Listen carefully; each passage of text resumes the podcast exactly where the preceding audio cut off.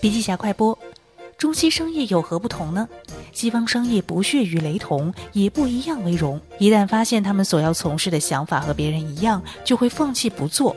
而由于中国创业者的价值创新能力太弱，往往都会因为过于同质化，从而不得不走向整合兼并。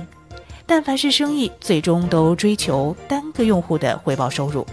这个参数恰恰是过去两三年互联网创业者所缺失思考的，导致商业无法完成闭环。